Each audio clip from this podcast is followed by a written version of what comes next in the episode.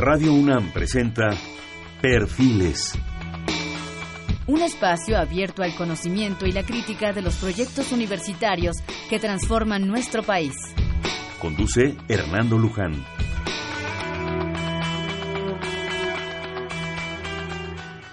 ¿Qué tal? ¿Cómo están? Buenas noches. Estamos en Perfiles.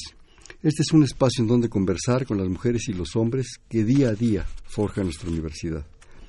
Ahora tenemos el gusto de hacer un programa con la Facultad de Química de la Universidad Nacional Autónoma de México. Y para ello está con nosotros el doctor Jorge Manuel Vázquez Ramos, su actual director.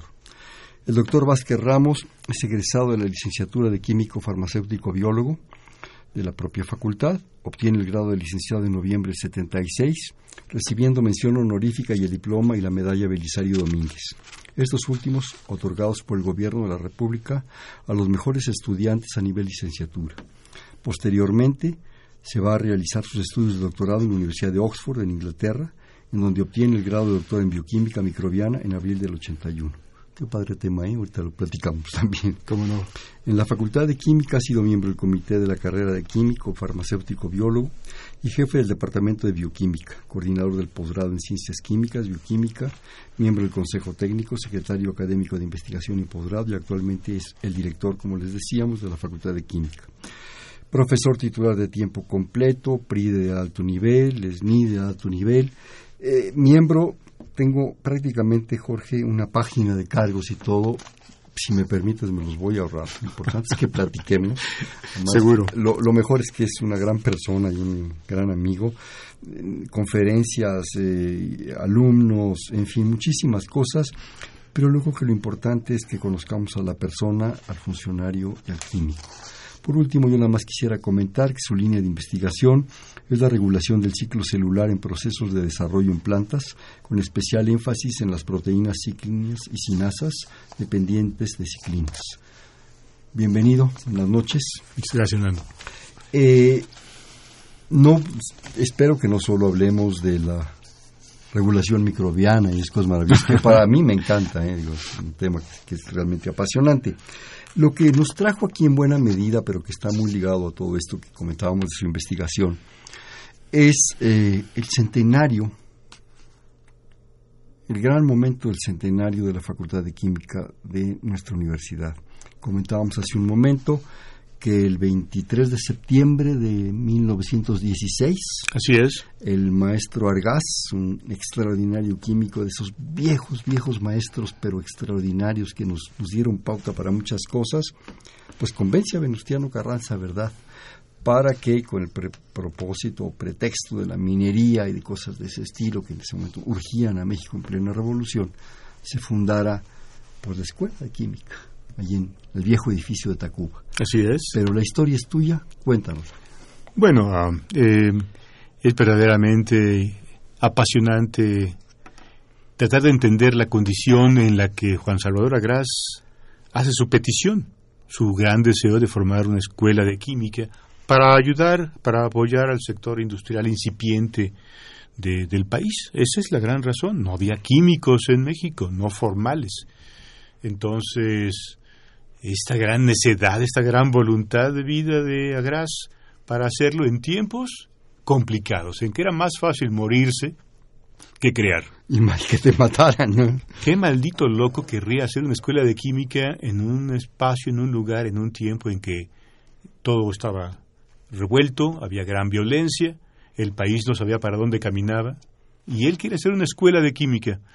En eso yo creo que estriba la grandiosidad de Juan Salvador Agras. Su visión, su visión de lo, Así que, es, de su lo visión. que era importante, de lo que era necesario, de lo fundamental de la educación y la enseñanza. Así es, una escuela que empieza con 70 alumnos, algo así, y va caminando, va progresando, poco a poco. Yo creo que como en el ejército fue a hacer leva, ¿verdad? Casi, casi. Cuando uno ve las fotos de mujeres jóvenes, 16, 18 años, con mandiles, ese era el eh, la vestimenta en los laboratorios, aprender a hacer jabones, por ejemplo, a, aprender a mane manejar metales, eh, la, la, incipiente industria farmacéutica que quería que le desarrollaran cosas. No, no, no, muy curioso. Hubo mujeres desde Sí, el sí, sí, sí, sí. Fíjate qué, qué valió. Sí, sí, sí, y había varias. Yo creo que una cuarta parte eran mujeres. Curioso. ¿y, mm, ¿Tienes tú alguna idea de por qué el interés de esas mujeres en la química? Digo, no es que me quieras enfermería por toda esa labor social sí. de la mujer importantísima, pero en química. Es que no era una química todavía. Eh, Era, era como estar en la preparatoria de la química. Era una química bastante artesanal.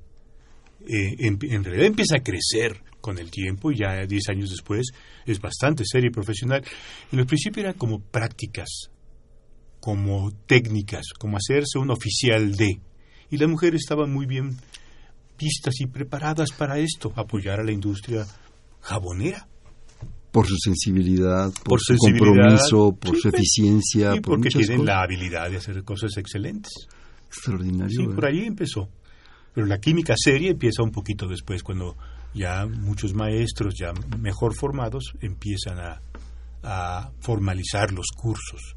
Y entonces sí, al, al poco, al poco tiempo la escuela de química se convierte en parte de la UNAM, de la Universidad Autónoma de México, no, aún, no Nacional de Nacional México, de no México. todavía autónoma, y eso lo empieza a hacer más formal, más y más formal. Su asociación con la entonces UNAM es la que le da otra característica y empieza ya a involucrarse áreas como la química, farmacéutica y luego la ingeniería química.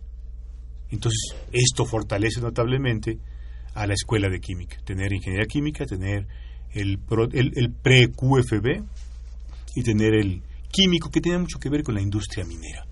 Sobre todo esa, esa- esa gran relación con la industria siempre ha sido para ustedes una característica muy fundamental. La Facultad de Química ha estado asociada a la productividad y la industria es una parte importante de la visión de la Facultad de Química. No siempre ha sido igual y ahora estamos tratando de recuperar toda la vinculación que en el origen se tuvo con la industria. Por supuesto que sí.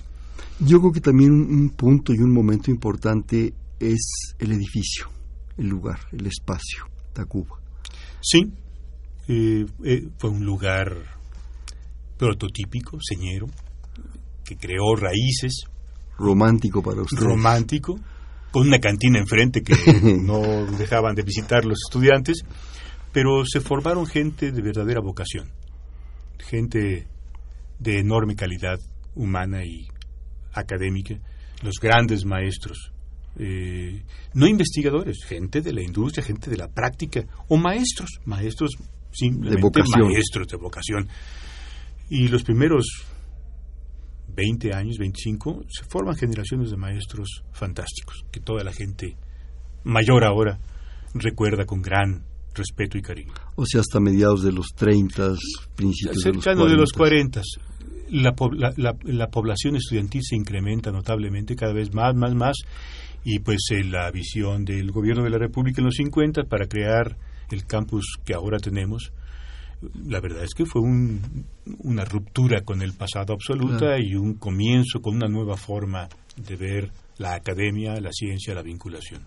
Yo creo que la incipiente estabilidad eh, posrevolucionaria eh, abrió los ojos a algunos de los dirigentes, funcionarios, en fin, para ver la importancia y el impacto de la química, de todo este apoyo a la industria que ustedes ofrecían, a la enseñanza de la química, a la competitividad, pues empieza el auge del petróleo, la minería Bueno, ya es nacional. ahí es cuando llega el clímax. Sí. El 38, cuando le piden apoyo a las escuelas del país para contender con el problema de la expropiación petrolera, ahí es donde la Facultad de Química se manifiesta en pleno. Y ahí se da cuenta la gente que, la gente que, que los estudiantes, los profesionistas que se formaban en la escuela de química eran de altísimo valor porque pudieron sostener el ritmo de eh, la industria petrolera. De altísimo valor no solo, Jorge, sino de altísima excelencia académica. Sí, porque mantener eso en vivo, en vilo, ¿verdad? Con, con la presión que había de muchísimas fuerzas brutales. Sí. Pero no solo, bueno, hablamos mucho de la expropiación porque es un momento histórico en este país que yo espero que nunca se olvide, en su justa medida, en su Claro. contexto real. Pero también la minería. La sí, minería entra en crisis también por toda esa parte de nacionalización de nuestros gobiernos frente a la necesidad de administrar nuestros propios recursos, que, son constitucionales, además esos derechos. ¿no? Bueno, la escuela, de, la, carrera de minería o de químico, eh, de ingeniero químico metalúrgico, en realidad surge muy posteriormente, ya en finales de los 60. Antes era parte de ser químico.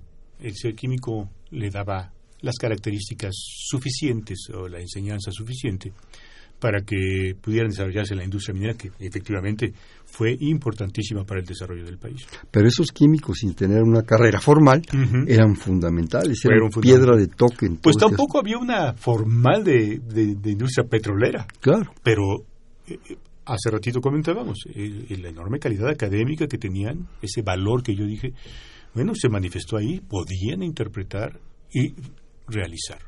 Y por eso la industria petrolera pudo mantenerse.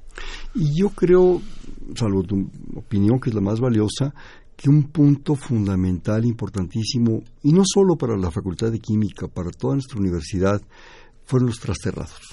Esa generación de, de españoles extraordinarios, intelectuales, exquisitos, me atrevería yo a decir, porque no solo eran gentes en sus áreas de una calidad impresionante, sino además de una calidad humana. Fueron de gran generosidad. Toda esta generación de expulsados de España, que llegan con todo su cariño y toda su devoción a trabajar nuevamente en un país raro, extraño, pero que se hizo suyo, le dio una vida nueva a toda la academia, no a química, a toda la academia, toda la universidad, en la universidad, y a todo el país. La, la, relanzó a niveles muy superiores a como se hubiera podido pensar en su tiempo. Claro. Y la Facultad de Química no es excepción. Sí, llegaron gentes extraordinarias. Y la mitad de los directores de la Facultad de Química han sido hijos de españoles. directamente. O ellos mismos. O ellos mismos. Y sí, bueno, pues, generosos totalmente, pero también el país y la universidad fueron generosos con ellos. Claro. Sí. pues absolutamente. Yo creo que no podemos, y más en un programa como este que estamos intentando hacer, eh, dejar de hablar de los maestros, dejar de hablar de la gente. La Facultad de Química no es una entelequia, no es algo abstracto, es gente. Ah, gente muy valiosa, investigadores, maestros, profesores, empleados, alumnos, en fin. Yo quisiera, eh, si estás de acuerdo, por favor, esta hora es tuya, pero que habláramos de esos maestros, los que recuerdes. Desgraciadamente vamos a, pecar de omisión, porque necesitaríamos como 15 programas de tres horas cada uno, porque realmente vino gente extraordinaria, se formó gente extraordinaria y ha pasado por ahí gente extraordinaria. Pero yo creo que quedemos algunos ejemplos y que nos disculpe el público porque van a ser así ejemplos. bueno, yo creo que los mejores ejemplos están en parte en sus directores por ejemplo, el doctor Herrán, José Herrán, un gran director, un gran visionario, fue la persona que impulsó la creación del posgrado en la Facultad de Química. Él fue el artífice del posgrado. Y, es plan con maña hablar de José Herrán, porque yo entro a la UNAM cuando José Herrán es el director. Entonces me acuerdo perfectamente de él. Y además lo aprecias muchísimo. Y lo aprecié muchísimo porque fue una gente de gran ayuda. Yo salgo a hacer mi doctorado gracias al apoyo que él me da. Entonces, un gran maestro, una gente muy sensible y una gente que vio que la facultad de química, que la escuela de química tenía que moverse a ser facultad. Y se movió. Y se contrataron muchos académicos jóvenes, doctorados, que son ahora el fundamento, la estructura de la Facultad de Química. Y por supuesto está también Andoni Garris, a quien conoces tú bien, yo sé que lo conoces bien.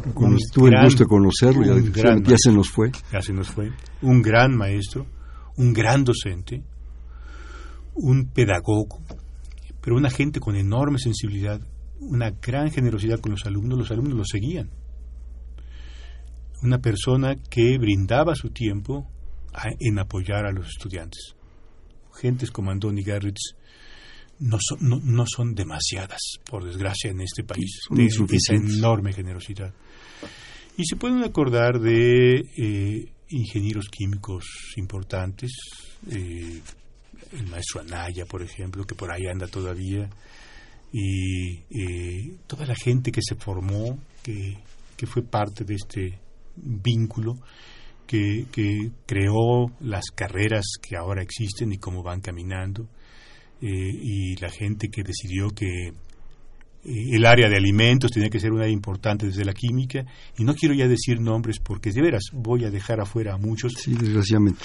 Pero gente que entendió que la, la, facultad de química tenía que entrar en el área de alimentos e hizo todo el esfuerzo se creó una carrera. En fin ha habido muchas muchas personas de gran visión y de gran calidad académica que han hecho de la facultad de química un baluarte yo diría eh, nacional y permíteme ser presuntuoso, al menos latinoamericano. Yo creo que internacional. También, internacional. eso lo digo yo, si me permite. Ah, gracias. Este, yo creo que tú, tú mismo tuviste maestros en, a lo largo de esos años, de verdad, de licenciatura y posgrado, ya lo leíamos, fuiste a hacer al extranjero, porque de alguna manera era enriquecerse también. Claro. Pero en esa licenciatura eh, yo creo que has de haber tenido maestros extraordinarios. Sí. Gentes que te marcan, que te no solo te enseñan lo del libro o de los libros, lo del pizarrón, sino lo que traen en el corazón. Sí, sí. Mira, por ejemplo, el maestro Valdés, el ingeniero Valdés, un gran físico y una persona de una gran calidad humana, gente fundamental. Estela Sánchez Quintanar, yo la tuve en este programa hace claro, tiempo. Todo un ejemplo de cómo hacer la academia. Una mujer que, a ver, no quiero sonar diferente a lo que quiero decir, una mujer con seis hijos, ha tenido seis hijos, y es emérita de la UNAM y emérita del Sistema Nacional de Investigadores. Le, acabo, le acabamos de hacer un homenaje recién, hará dos meses, el rector estuvo presente. Una mujer de unas personalidad y de una capacidad intelectual como pocos. La maestra Ángela Sotelo también, eh, ella fue una de las impulsoras de la carrera de alimentos, química de alimentos, emérita por la UNAM, que ya está, ya murió. Y como ella, una buena cantidad de profesores que eh, influyeron necesariamente en lo que ahora soy. Me enseñaron a ser un buen químico, una gente crítica, una gente ambiciosa que ama a su facultad. Lo que eres tú y lo que han sido muchas generaciones, si claro. Claro, claro. Realmente es extraordinario lo que han aportado ustedes como parte de esa universidad extraordinaria. Empezaron con 70. Tú eres el actual director. Sí. Dinos eh, aproximado el número actual de, de ¿El alumnos, número de? ah, de alumnos y de maestros. Sí. Nada más déjame decir el nombre de otra persona, Sí, por favor. eh, María Luisa García Padilla. Ella sí es como mi hada madrina. Eh, gente fantástica, eh, a quien yo respeto, quiero muchísimo. Perdón, no, no, no te emociona y se te nota. Te lo voy a decir, ya no estamos en radio. Cuando hablamos de nuestros viejos maestros, a mí me ¿Cómo pasa no? igual. De veras nos llevan, nos llevan a las lágrimas, al, a- a- al gusto, al agradecimiento por lo que nos dieron. Bueno, porque somos, porque ellos nos dieron, Son productos ¿sí? de la universidad, Claro. pero nosotros somos producto de ellos.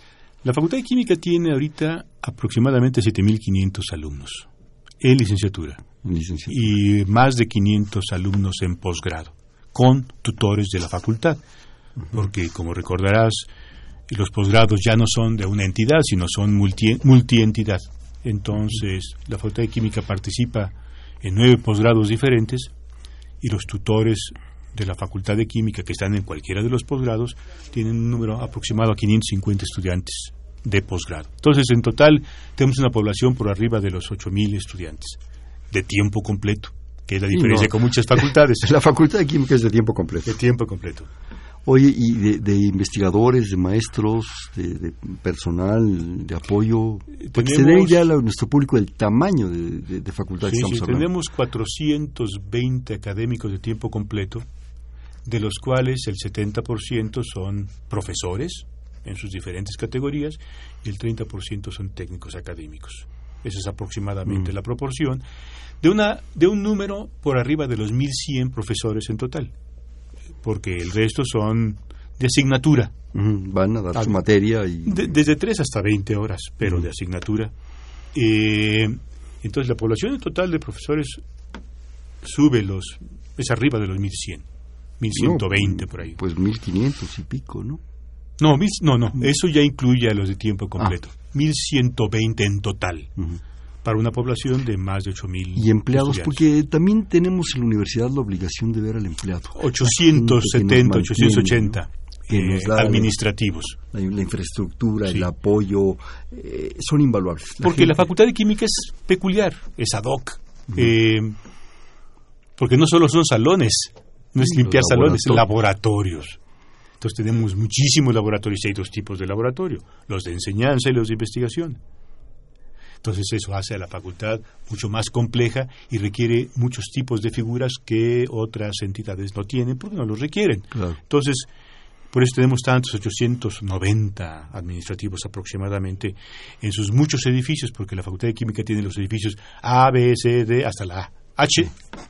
A mí, a mí me tocó, cuando ingresé ya a la universidad, al, al campus, ¿verdad? Eh, bueno, el edificio de química estaba junto a nosotros, decíamos el barco de vapor. El barco, sí. Por las chimeneas. Ese es el. Sí, y yo no sabía que de repente que era peor el olor de ustedes o el de medicina. Ah, no, medicina. medicina nos sí. la ganaba a todos, Sí, ¿verdad? sí. Verdaderamente. Con puro Pero- formol. junto a nosotros el, el- el- el barco famoso con su biblioteca metida en la esplanada su extraordinario café. Nunca se me va a olvidar las milanesas de química. y, y un ambiente de veras que yo quisiera reflejar, lástima que no podamos exhibir videos o cosas así, un ambiente de camaradería extraordinario, sus quemas de batas eran famosas, el, el- el pasar en el patio, una muchacha guapa la facultad se, Le venía, chiflaban, se venía abajo, ¿verdad? Pero con un respeto, con un cariño. Lo siguen haciendo. Y yo creo que hasta lo hacían a propósito de los Ah, muchachos, claro. porque verdaderamente eran admirados todos, los, los pasillos se llenaban de batas blancas, ¿verdad? Cuando cruces del edificio A al edificio C, en este patio que hay, Sí.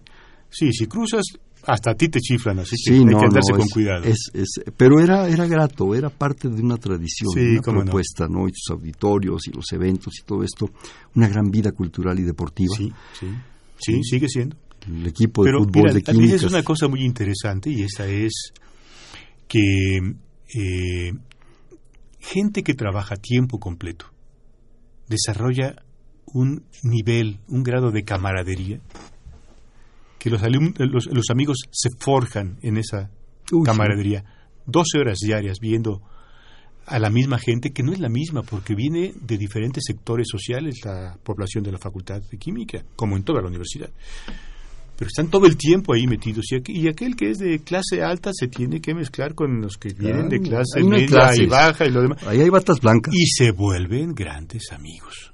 Es una cosa notoria cómo se acaban las clases entre los humanos y comienza la camaradería de una manera eh, notable, notable. Es un gusto ver esa camaradería. Sí, realmente eso se reflejaba, como en muchas otras facultades. Pero como tú dices, cuando te la pasas entre laboratorios, clases, tareas, investigaciones, Biblioteca. 12, 14 horas diarias pegados, comiendo la torta sobre el libro, eso no se cambia por nada. ¿no? Pero todo eso que nos has hecho favor de compartirnos tiene desde hace tiempo, gracias a ustedes, a todo tu, tu comité organizador, a ti mismo, a toda tu infraestructura que has de haber canalizado esto, un punto culminante, que es un centenario. Decía Borges que los aniversarios no son más que pretexto para otras cosas, a veces extraordinarias. Y yo creo que este es un gran pretexto. 23 de septiembre de 2016, 100 años, es el punto. Pero ustedes no se chupan el dedo, ya lo sé. Tengo frente de mí, si me permiten, pues parte del, del programa, ¿verdad? Que estamos hablando de más de una hoja, ¿sí? Conciertos, torneos, eh, jornadas culturales, eh, carreras nocturnas, eh, desayunos, convivencias, cultura, mucha cultura, algo que los ha caracterizado a ustedes Sí, sí. sus auditorios, eventos académicos, jornadas de investigaciones, simposios, exposiciones, libros, en fin, y todavía lo que falta. Y ¿sí? todavía lo que falta. Platícanos ¿Cómo se empezó a cuajar todo este, todo este evento, toda esta propuesta? Platícanos lo que ha sucedido, lo que está por venir y la accesibilidad para la gente de todo esto. Y todo comienza con el patronato de la Facultad de Química. La Facultad de Química es la, única entidad de la UNAM, fuera de la UNAM, que tiene un patronato. La UNAM tiene un patronato y la Facultad de Química tiene un patronato formado por egresados exitosos que ofrecen filantrópicamente su tiempo para buscarnos medios para conseguir recursos, recursos de toda naturaleza, recursos eh, económicos y materiales. Em, entonces ahí comenzó la discusión con el patronato. ¿Qué deberíamos hacer por los 100 años de la facultad? ¿Hace cuánto empezó la discusión, Jorge? En 2013. Ah, pues Como dijiste, improvisado no fue. en 2013. Y empezamos a pelotear conceptos. Y la idea fue, si vamos a cumplir 100 años, ¿por qué no buscamos recolectar 100 millones de pesos por los 100 años? Claro. Y entonces en 2014 se lanza la campaña 100 por los 100 en la que estuvo el rector y mucha, muchos funcionarios de la UNAM, y con un montón, muchos eh, e, empresarios y gerentes de la industria y demás. Egresados. No, no, no. Ah, también. Invitamos a... Bueno, esa es la labor del patronato. Conocen a mucha gente de la industria y invitaron a muchísimos. Y vengan y les vamos a, a mostrar una campaña por una facultad de química eh, de excelencia que los va a beneficiar. Y ahí, ahí comenzó todo. Ahí recibimos el primer donativo de 50 mil dólares en la ceremonia y de ahí comenzó entonces una campaña 100 por 100 para hacer qué cosa. Y hubo varias, pero dos importantes. Reconstruir la vieja escuela de Tacuba. Que es una maravilla. que es una hermosura. Y hacer un edificio nuevo para pura vinculación de la Facultad de Química con el sector productivo dos edificios y otras cosas. Luego comento, pero esas fueron las dos más importantes. Y el compromiso de juntar el dinero para que pudiéramos hacer esa gran obra. Se juntó el dinero y se fue a tercios. El rector nos apoyó con dinero y la Facultad de Química, con sus ingresos extraordinarios, aportó otra cantidad. De tal manera que a principios de 2015 Tacuba estaba reconstruido y ahí ofrecemos la maestría en alta dirección a todo aquel que quiera aprender de cómo ser un gerente industrial para que veas dónde está metida la Facultad de Química. Ahora, eh, dime varias cosas. Eh, también me imagino que hubo aportaciones pues, de los jóvenes, de los estudiantes, de fin. No tanto. Pero un peso que te den es la sociedad de exalumnos eh, ha estado ofreciendo apoyos en mayor o menor medida en general, no los estudiantes, no los molestamos a los estudiantes. Pero ellos eh, de motu propio han ofrecido. No, no los hemos involucrado por muchísimas razones, pero los egresados sí. Para no distraer. Para no distraerlos y para que no se piense que estamos cobrando. Claro. Es que es un tema delicado. Entonces no nos metemos mucho ahí. Sí, alguno habrá colaborado, pero los egresados han ofrecido apoyo de muchas. Es que los egresados nunca dejan de ser estudiantes. Exactamente, y aman a su casa, a su, a su, a su alma mater. Entonces fueron eh, hicimos 10.000 visitas a 10.000 capitanes de industria y poco a poco levantamos los fondos. Te digo que reconstruimos Tacuba. Que además de este centro que tú nos decías, eh, me imagino que tiene una serie de actividades adicionales también. Ahí se da toda la extensión académica, diplomados, cursos, eh, y ahora esa maestría en alta dirección. la facultad es muy movida en ofrecer diplomados y cursos diversos a quien lo solicite en las áreas de la química, pero también en la administración o en la educación básica, porque inclusive tenemos diplomados para maestros de primaria y secundaria. Hasta eso tenemos. Y el segundo gran proyecto fue construir el edificio Mario Molina. Que está frente a la tienda de la UNAM. Que está a un lado de la tienda de la UNAM, enfrente de los, de los conjuntos D y E de la Facultad de Química. Ahí está enfrente de esos edificios. un edificio ahí que es muy notable por lo que por su arquitectura. por la arquitectura, así como que es diferente, es diferente y es un gran edificio. Y ahí tenemos, ahí, pasamos toda la maquinaria de altísima nivel eh, eh, químico, de metodologías químicas que tiene la facultad. La facultad tiene, no sé, más de 300 millones de pesos en máquinas que sirven para dar servicios analíticos a los investigadores a la universidad, a cualquier universidad y al sector industrial. Si alguien te lo solicita, ahí está. Y, obviamente a las industrias les cobramos. Claro. Pero a los investigadores de la facultad es solo simbólico.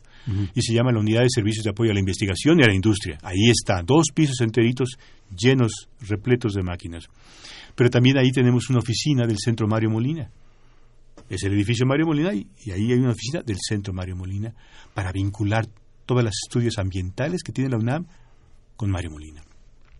Tenemos nuestro patronato ahí, tenemos la maestría en Administración Industrial y tenemos también una empresa que se llama Unidad de Vinculación de la Química, que es un spin-off, un SA, que se creó, que el patronato creó para traer clientes para venderle todos los desarrollos tecnológicos y los servicios tecnológicos que la facultad ofrece y ha logrado desarrollar. Entonces, te decía hace un ratito que en algún momento se perdió esa vinculación de la escuela de química con la industria, la estamos recuperando a pasos forzados porque es fundamental, porque es nuestra obligación con la sociedad y porque es una manera de, de los recursos que son fundamentales para la eh, educación de nuestros estudiantes, tanto de licenciatura como de posgrado.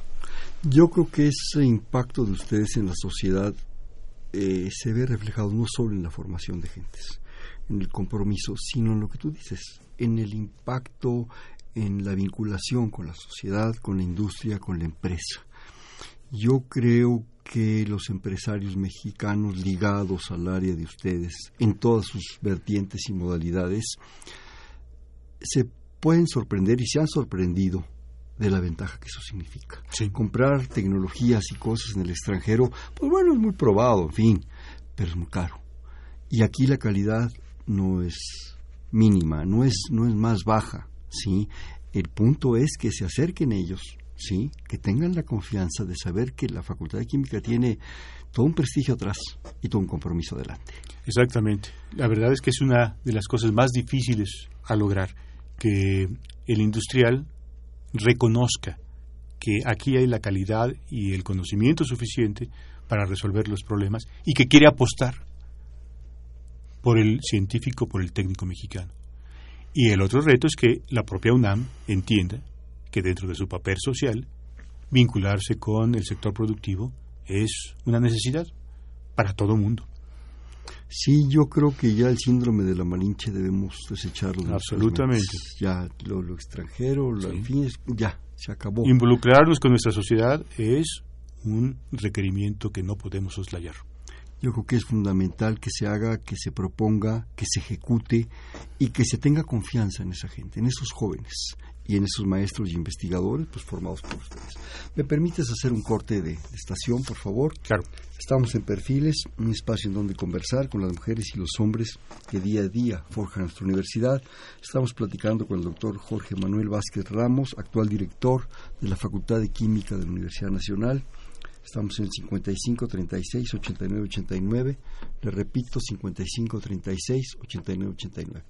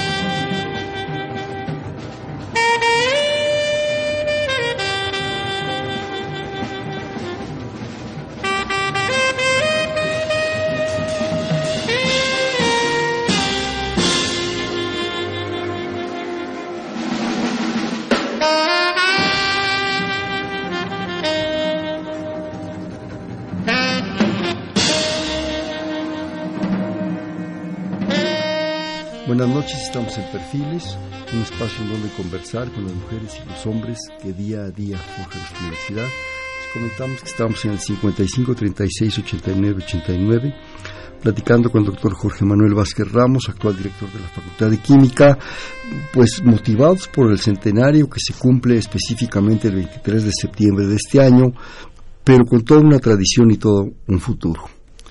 Eh, yo quisiera, si me permites, Jorge, eh, leer aquí, tengo ya una participación. Eh, Aldo Ojeda, de la delegación Benito Juárez, le agradecemos su llamada. Felicidades a todos en el programa.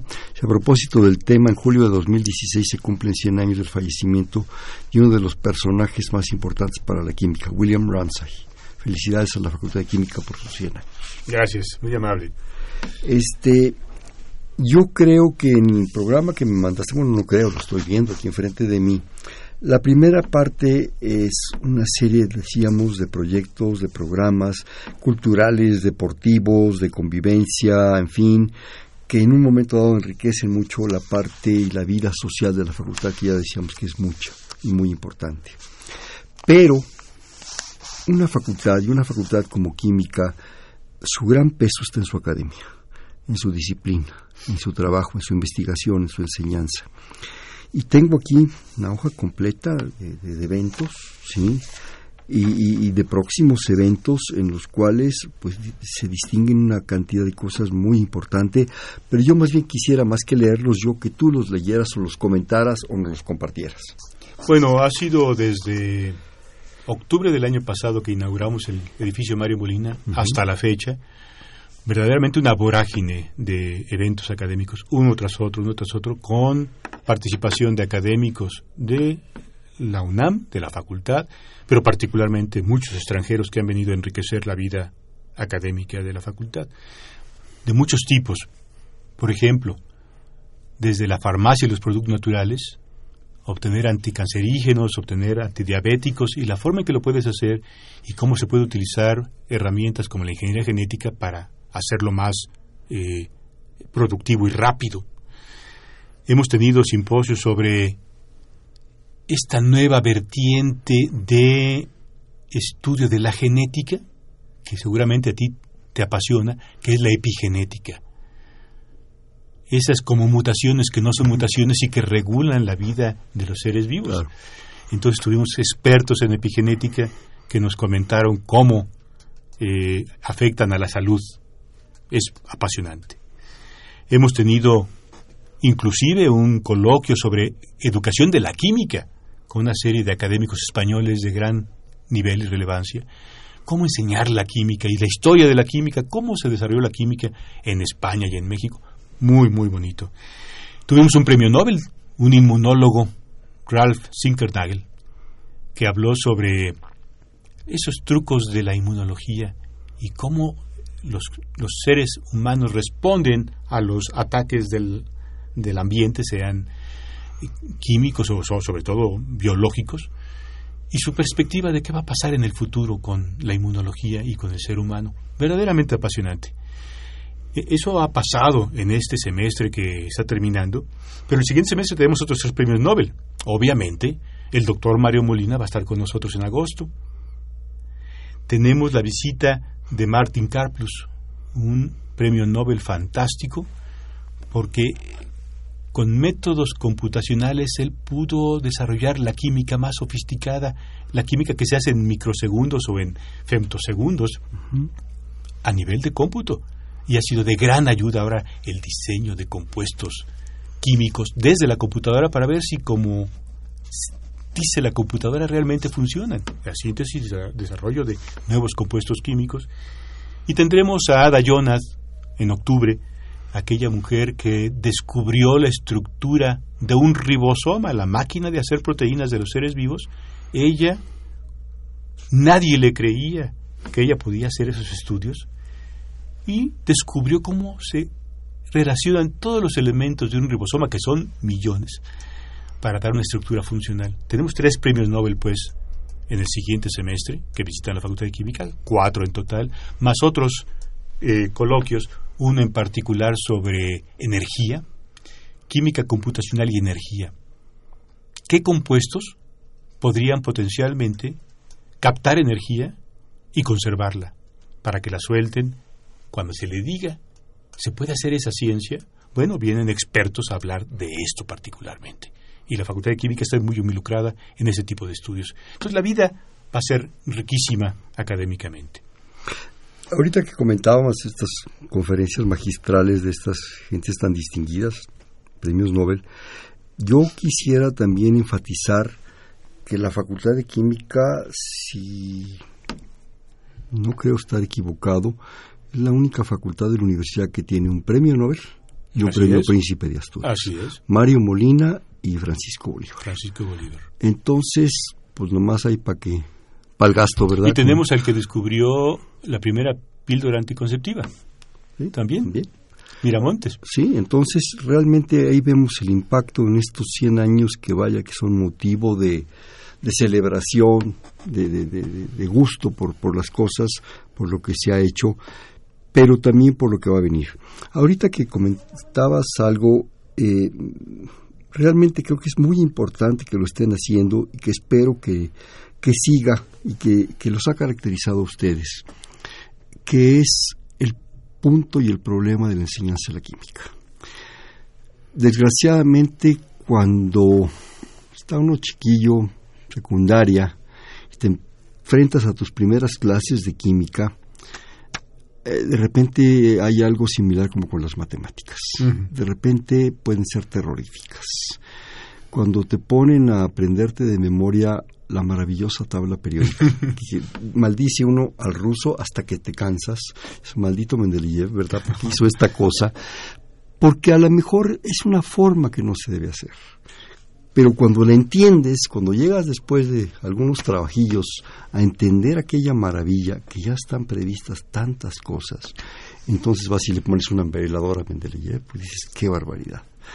Y también cuando te empiezan a enseñar a balancear ecuaciones, Sí, claro. en fin, eh, si no tienes un maestro que te motive, que te hable de la maravilla que puede ser la química en todos sus aspectos, eh, puedes haber cierto rechazo. Pero cuando entiendes aquello, cuando despegas una buena ecuación, cuando te involucras, cuando entiendes, entiendes las simetrías del carbono, eh, verdaderamente se te abre un mundo y unas perspectivas, y más cuando, como en tu caso y en tus investigaciones, lo ves en la naturaleza. Es qué cosa.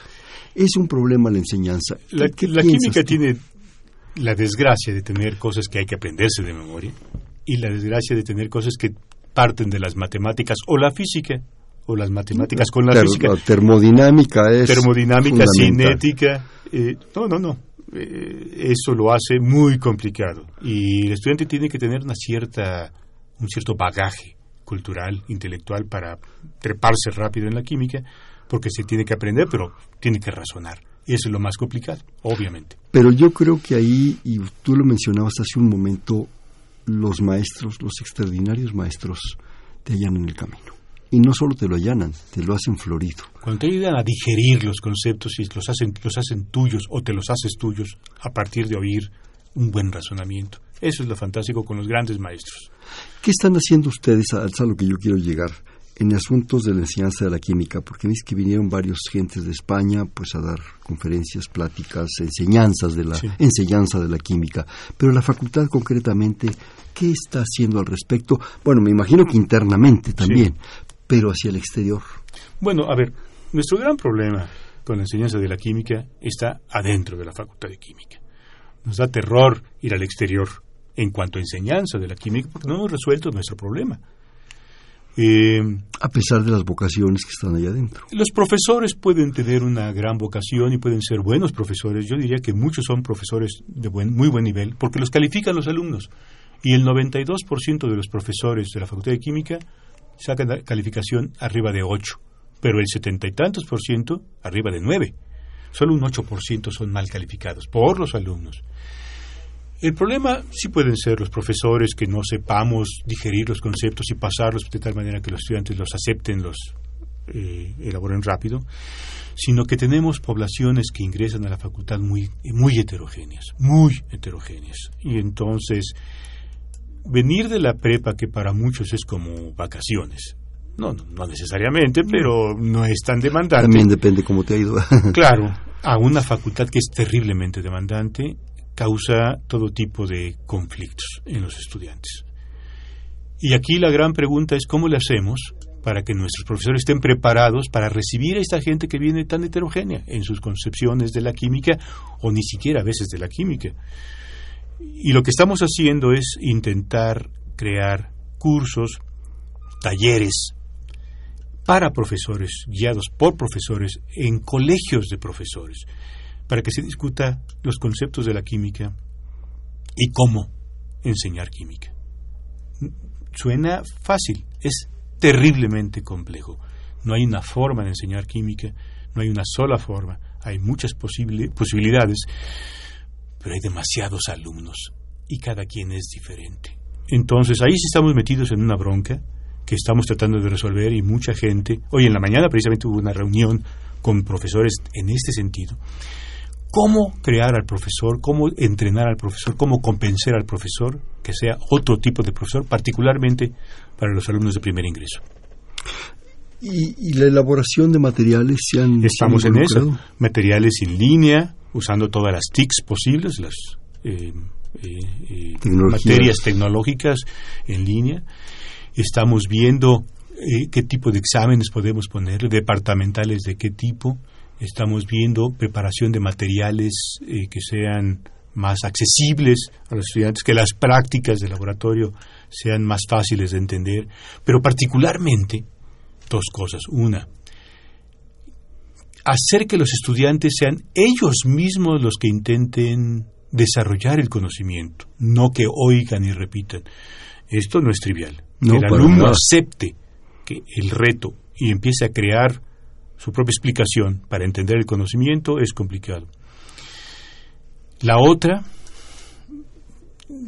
derivada de, de la naturaleza de muchos de nuestros alumnos, es la poca autoestima que tienen, la poca autoestima que traen, que los hace no responder a retos. Y esa es más delicada quizás.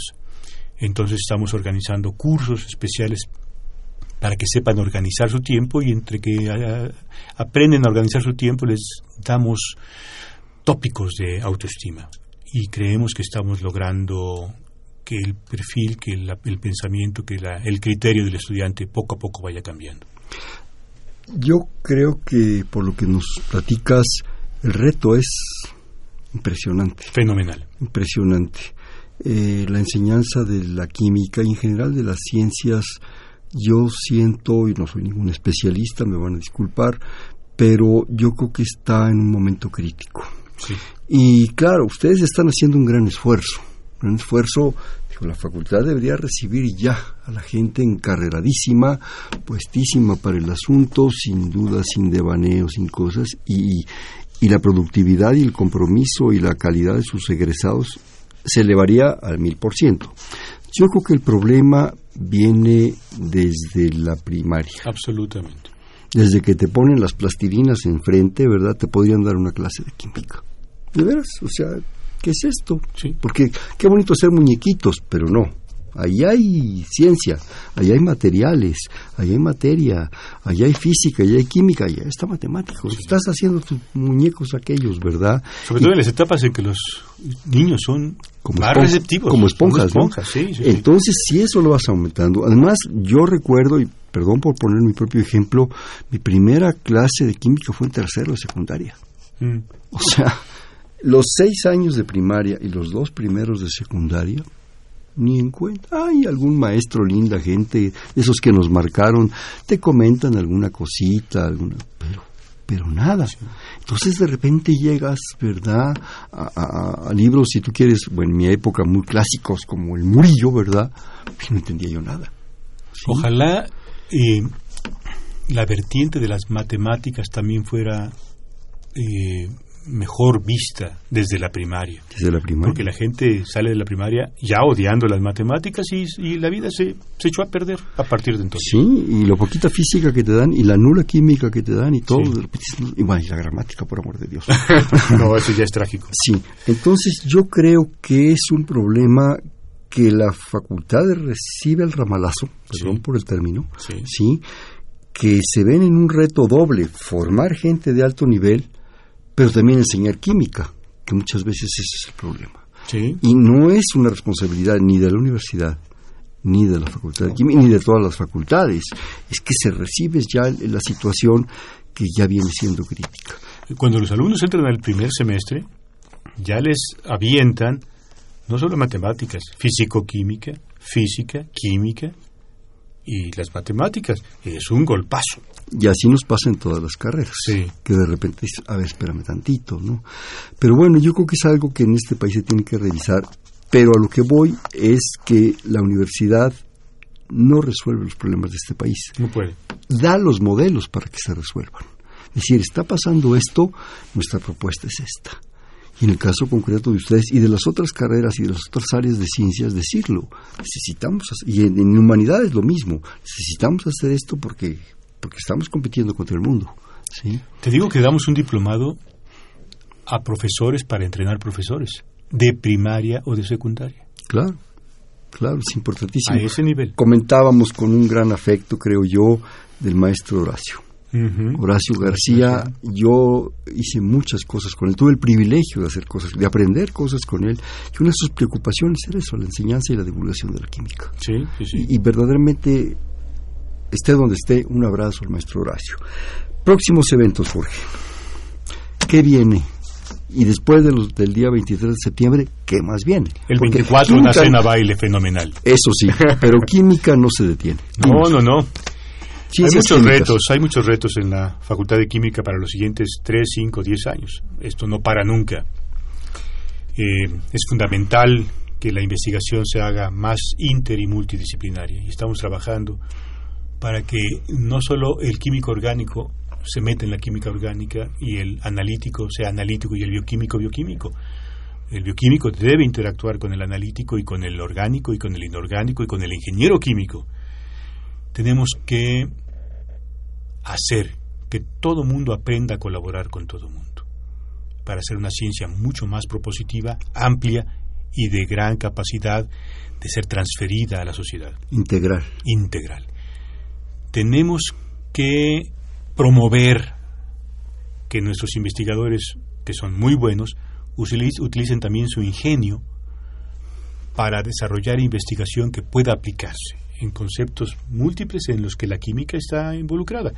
Alimentos o ingeniería química o petróleo o fármacos o lo que sea. Tenemos que lograr que nuestros investigadores, que son muy buenos y pertenecen al Sistema Nacional de Investigadores y, y son afamados, también de repente se den cuenta que lo que investigaron y produjeron tiene salidas tecnológicas, que lo patenten, que lo transfieran, que se metan con el sector productivo. Estamos en una carrera para, a través de esa unidad de vinculación de la química, esta, esta SA, transferir nuestros desarrollos a la industria y que la industria nos los compre.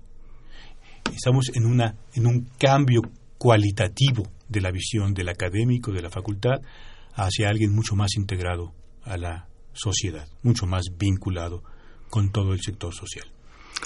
Y yo creo que también eh, en un momento dado hacer reflexionar a la sociedad del impacto que tiene unos buenos profesionales.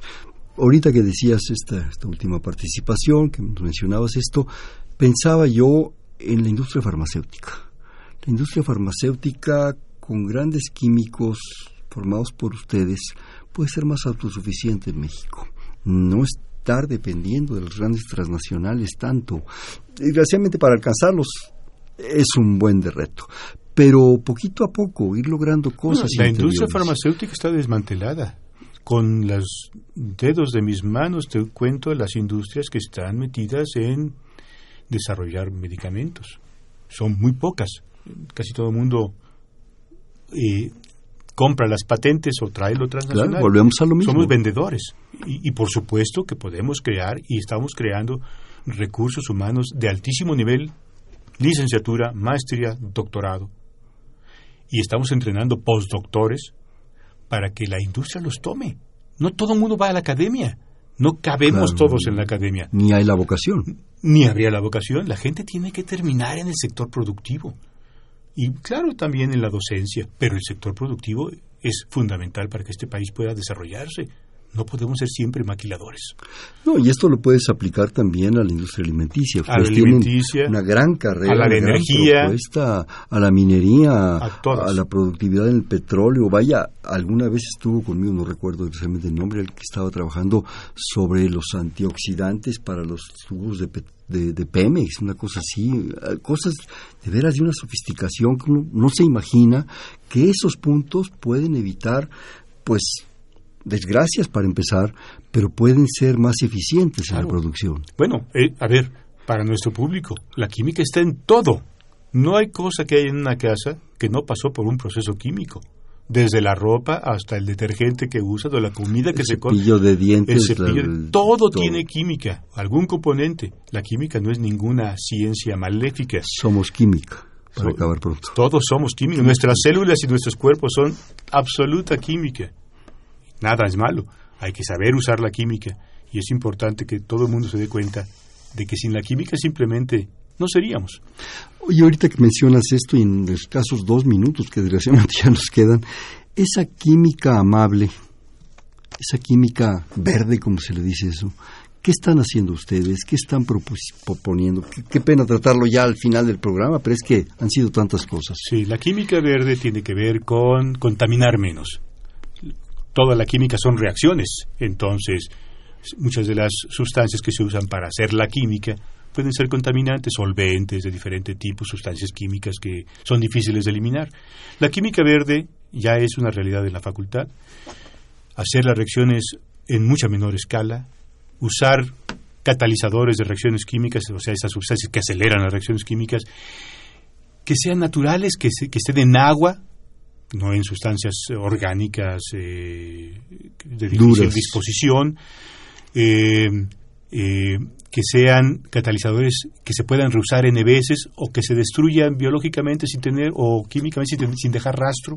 En fin, esta ya es una realidad y varios investigadores de la Facultad de Química hacen ya reacciones desde la química verde, no por el color, sino porque no afectan al ambiente o lo afectan mínimamente. O sea, ya ustedes están comprometidos en esta propuesta. Sí, absolutamente. eh, de alguna manera imponiendo un futuro para la química más amable, más cordial, pero no menos importante. No, la quí- sin química no vivimos, pero si podemos hacer la química limpia, todo mundo estaremos muy felices. Claro.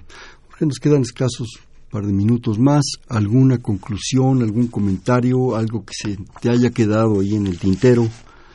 Bueno, simplemente invitar a la- a- al público a que se entere de qué es la química, que asistan a los eventos que tiene la Facultad de Química, son gratuitos. Eso te iba a decir, todas ¿en las charlas pueden ver? eh, están en la página de la Facultad de Química, que es química.unam.mx, Por favor, despacito otra vez. química.unam.mx. Allí encuentran todo. Ahí encuentran, si se van a festejos, y, y en toda la página, toda la actividad académica que realizamos y también lúdica, todo lo que realizamos, ahí está. Métanse, de veras, vean todo lo que hay.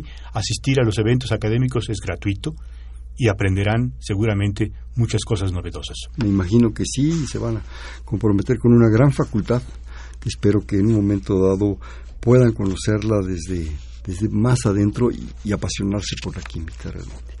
Yo quisiera que jugáramos un bote pronto. Yo te digo una palabra, inmediatamente la que se te venga a la, a la mente. Química, Vida, Facultad de Química, academia, Universidad Nacional, la vida del país. el Centenario, Todo un hecho grandioso de este país. la química en el futuro, Va a salvar a la humanidad. los jóvenes químicos Son nuestro futuro. y los investigadores. Son la realidad. ¿Y quién es Jorge? El director de la Facultad de Química y un amigo de Radio UNAM. Gracias. Bien, pues esta fue Perfiles, un espacio en donde conversar con las mujeres y los hombres que día a día forjan nuestra universidad. Estuvo con nosotros el doctor Jorge Manuel Vázquez Ramos, actual director de la Facultad de Química de la Universidad Nacional. Jorge, bienvenido. Este es tu espacio, por favor. Muchas gracias. Muchas gracias, Hernán. Este, en- estuvimos en, en la coordinación la doctora Silvia Torres, en la producción Adriana Castellanos, en los controles técnicos Miguel Ángel Mendoza, en la conducción Hernando Luján. Este fue Perfiles, un espacio en donde conversar con las mujeres y los hombres que día a día forjan nuestra universidad. Gracias, buenas noches.